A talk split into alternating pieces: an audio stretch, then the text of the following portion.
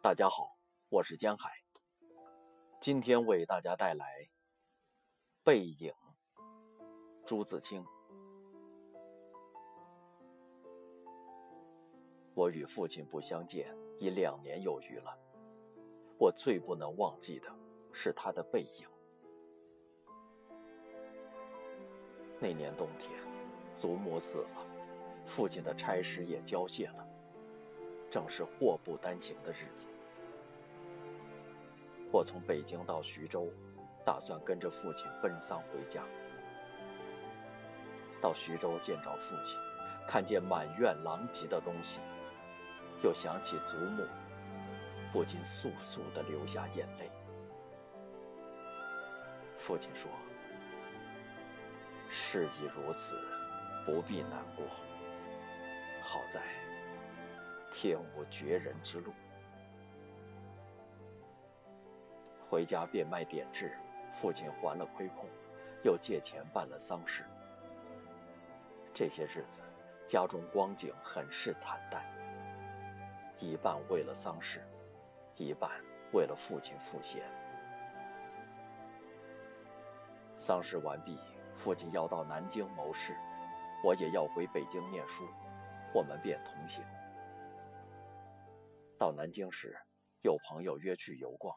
勾留了一日，第二日上午便需渡江到浦口，下午上车北去。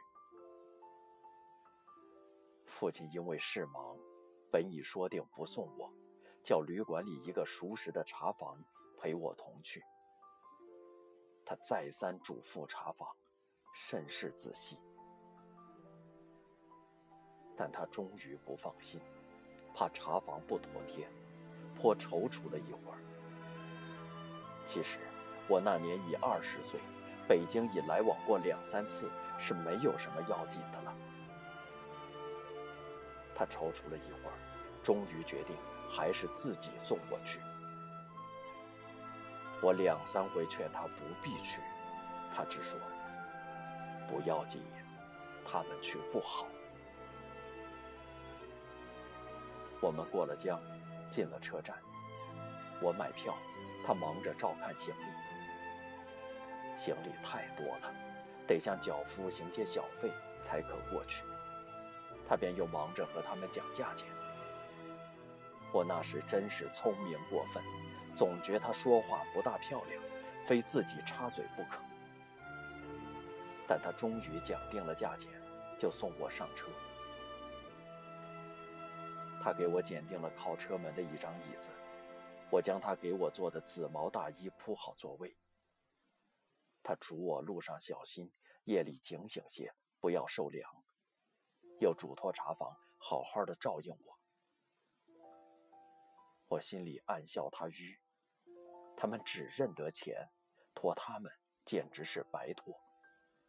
而且我这样大年纪的人，难道还不能料理自己吗？我现在想想，那时真是太聪明了。我说道：“爸爸，你走吧。”他往车外看了看，说：“我买几个橘子去，你就在此地，不要走动。”我看那边月台的栅栏外有几个卖东西的等着顾客。走到那边月台。需穿过铁道，需跳下去，又爬上去。父亲是一个胖子，走过去自然要费事些。我本来要去的，他不肯，只好让他去。我看见他戴着黑布小帽，穿着黑布大马褂，身青布棉袍，蹒跚地走到铁道边，慢慢地探身下去，尚不大难。可是，他穿过铁道要爬上那边月台，就不容易了。他用两手攀着上面，两脚再向上缩，他肥胖的身子向左微倾，显出努力的样子。这时，我看见他的背影，我的泪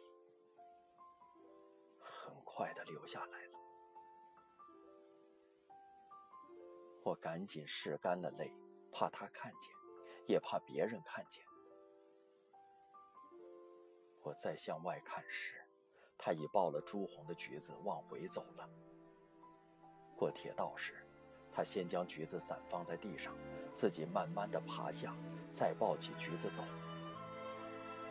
到这边时，我赶紧去搀他。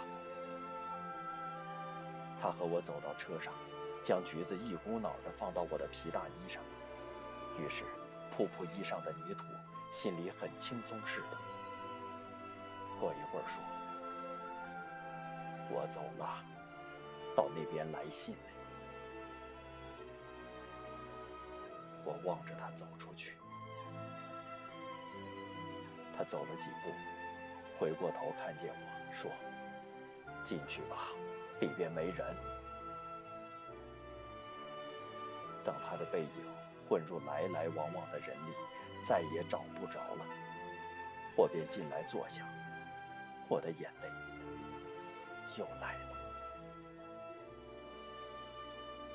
近几年来，父亲和我都是东奔西走，家中光景是一日不如一日。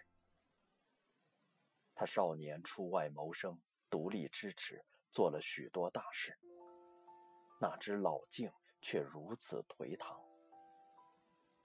他触目伤怀，自然情不能自已。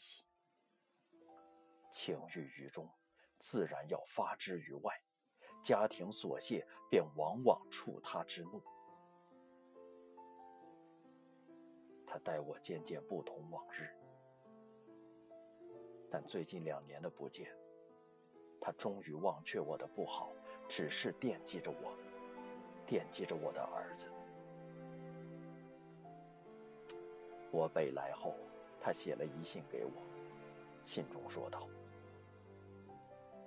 我身体平安，唯膀子疼痛厉害，举箸提笔诸多不便，大约大去之期不远矣。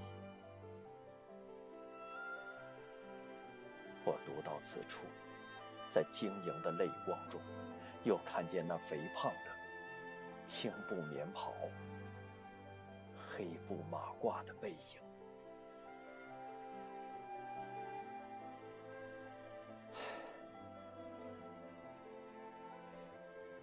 我不知何时再能与他相见。